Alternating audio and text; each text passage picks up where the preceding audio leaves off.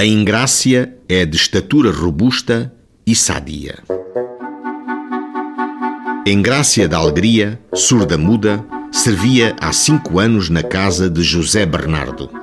Este era agricultor abastado e tinha dois filhos, Casimiro, com 20 anos, e o mais novo, António, com 16 anos.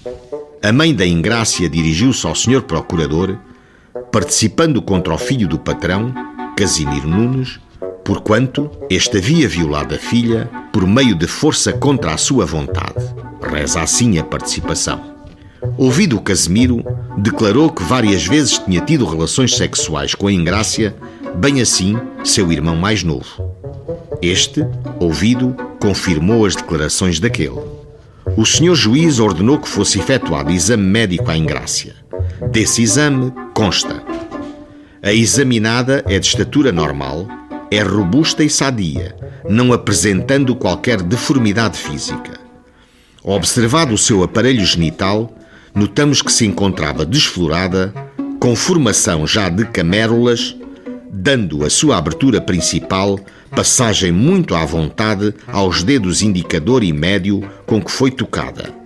Não apresenta no abdômen linha branca e, à palpação, combinada com o toque, não se nota aumento de volume uterino, bem como a percussão.